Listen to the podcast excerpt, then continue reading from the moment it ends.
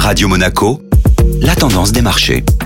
La tendance des marchés avec la Société Générale Private Banking et on retrouve aujourd'hui Agnès Samoir. Bonjour Agnès. Bonjour Julia. Une semaine dernière en hausse cassée par la publication des chiffres de l'emploi. Vendredi dernier, nous avons eu la publication des chiffres de l'emploi aux États-Unis. Une belle surprise à la hausse avec 528 000 emplois qui ont été créés contre 250 000 emplois qui étaient attendus pour juillet. Les créations ont principalement eu lieu dans les secteurs des loisirs, de l'hôtellerie-restauration et de la santé, dans un contexte de reprise et de haute saison touristique. Le taux de chômage aux États-Unis atteint 3,5% et on retrouve les niveaux d'avant-pandémie, soit février 2020.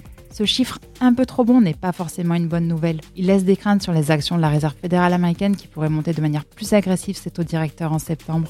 Ces craintes seront confirmées ou atténuées ce mercredi avec la publication du chiffre de l'inflation américaine pour le mois de juillet. Et puis les représailles États-Unis-Chine continuent. La Chine riposte suite à la visite de Nancy Pelosi à Taïwan. En plus des tirs de missiles dans la zone asiatique, la Chine a annoncé la fin de sa coopération avec les États-Unis en matière de défense et de lutte contre le changement climatique. La Chine renonce donc à ses engagements pris il y a un an lors de la COP26. Très bonne journée à tous. Société Générale Private Banking Monaco vous a présenté la tendance des marchés.